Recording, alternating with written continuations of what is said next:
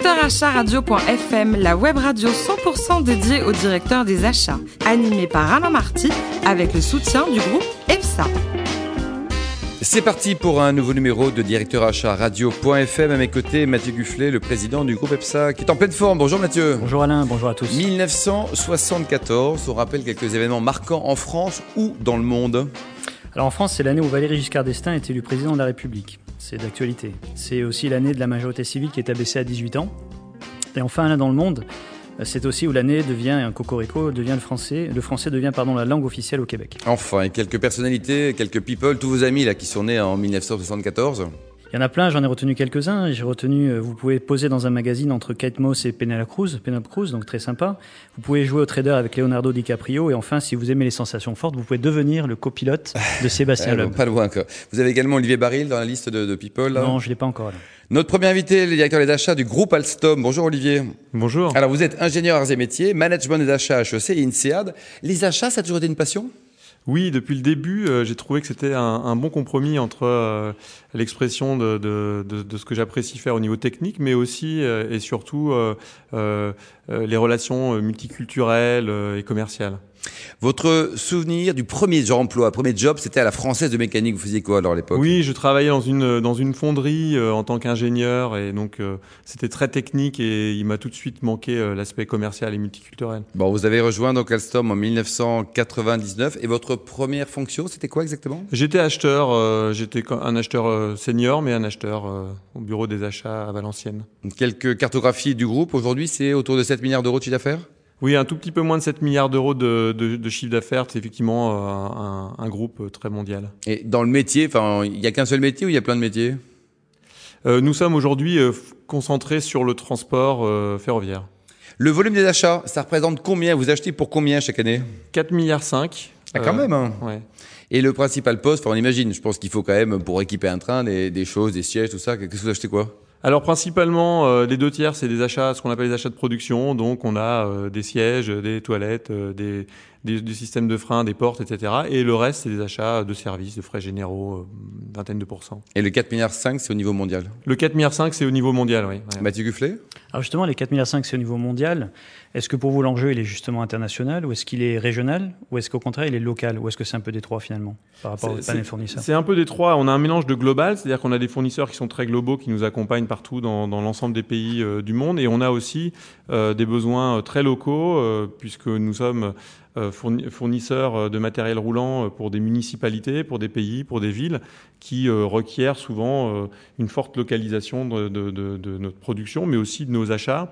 Et donc, on a besoin de trouver des partenaires qui puissent nous aider à, à, à améliorer notre, notre présence locale. Et votre sourcing est, est organisé comment, de fait? Du coup, on a, on a un mélange entre un sourcing central qui gère les synergies d'achat entre les différentes, les différentes différents produits, mais aussi un sourcing très local qui est là pour trouver et développer des fournisseurs locaux. Et comment vous intégrez vos, vos prescripteurs justement là-dessus, et qui sont plutôt des experts métiers? Ou autres d'ailleurs, puisque vous achetez pas que de la production Comment vous les intégrez dans, dans le processus? Alors c'est un, un, des éléments fonda fondamentaux de, de, notre stratégie d'achat, c'est d'être extrêmement euh, connecté à, notre, à nos prescripteurs, qu'ils soient un bureau d'études, effectivement, ou euh, quand on parle d'achat de, de, de, services, euh, l'ensemble des prescripteurs, donc être extrêmement connecté avec des, des, des, notamment de la colocalisation et un, et un, un principe de, de, travail en équipe qui est extrêmement fort. Et vous avez des objectifs qui sont partagés, qui sont formalisés comment? Oui, de plus en plus, on partage des objectifs de coût, de qualité et de délai euh, avec nos, euh, nos, partenaires internes. Bon, vous êtes le patron monde quand même, c'est bien ça, 900 personnes au total, de, de combien de nationalités différentes ah, on a à peu près, euh, on a à peu près 30, 30, 35 nationalités. On est extrêmement, euh, extrêmement euh, diversifié. Et sur les 900, il y en a un gros tiers, vous me disiez, qui était plutôt en France, quoi? On a, euh, on a à peu près un gros tiers euh, en France, Europe, ouais. Bon, la parité, on en parle beaucoup. Est-ce qu'elle est respectée ou est-ce ah, qu'on on, on tend vers? On est, euh, on est au-dessus de la moyenne de, du groupe. On a à peu près 30, 33% de femmes. Et manager des gens de toutes ces nationalités, c'est facile ou pas? C'est surtout très intéressant, très passionnant et, et, moi je trouve ça très très facile, oui, à partir du moment où on a on fait preuve d'assez d'assez euh, suffisamment d'humilité pour pouvoir euh, écouter, comprendre les cultures et les, les, les, différences. Bon, pas trop monde, ça veut dire que vous aimez voyager. Oui, beaucoup. Et ça représente combien de votre temps hors ah, de, de, nos frontières Entre 40 et 50 ouais. Ouais, ça va quoi. Hein. bon, le digital, les enjeux du digital pour un groupe comme Alstom, c'est quoi? Ah, C'est fondamental euh, pour le groupe, mais aussi pour, pour les achats. Euh, pour le groupe parce que nous, on, on est euh, sur un, le transport de, transport de passagers qui ont besoin d'être connectés. On est de plus en plus sur la fourniture de trains, mais aussi la fourniture de services, services en gare, de systèmes. Et donc, on a le digital pour nous, c'est une évolution extrêmement importante euh, pour le passager et pour le, le confort passager.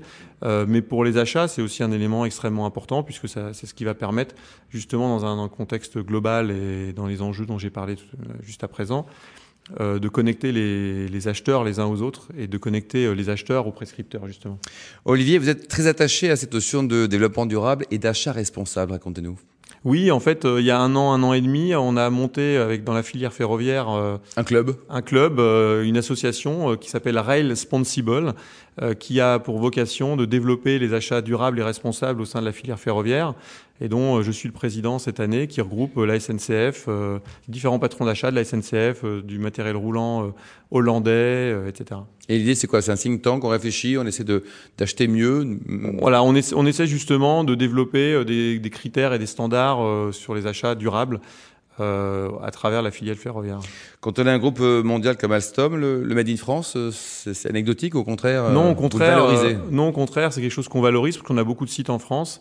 Euh, à proximité de ces sites, on a des centres des, des fournisseurs qui ont des, des, des centres d'études extrêmement performants avec lesquels on travaille et qui on a aussi euh, un certain nombre de nos fournisseurs qui produisent encore en France et euh, qui, qui, délivrent avec performance. Le profil de votre successeur dans 20 ans, le directeur des achats, il sera comment? Petit, grand? Dans 20 ans. Sportif? En pleine forme? Euh, oui, où, où, ça sera une femme euh, grande et ou pas très en forme, euh, je sais pas. Ça peut être. Non, a priori, le, pour être patron des achats, je pense qu'il faut effectivement être dynamique, agile euh, et euh, apprécier le, les échanges interculturels. Et la, le, le, il faut il faire il faut faire preuve d'une grande agilité, notamment dans les dans les euh, dans les échanges avec des avec nos prescripteurs en interne, mais aussi avec euh, je dirais avec nos, nos, nos différents partenaires, euh, qu'ils soient euh, en Afrique du Sud, en Inde ou aux États-Unis. À titre personnel, Mathieu, oui, je vous en prie.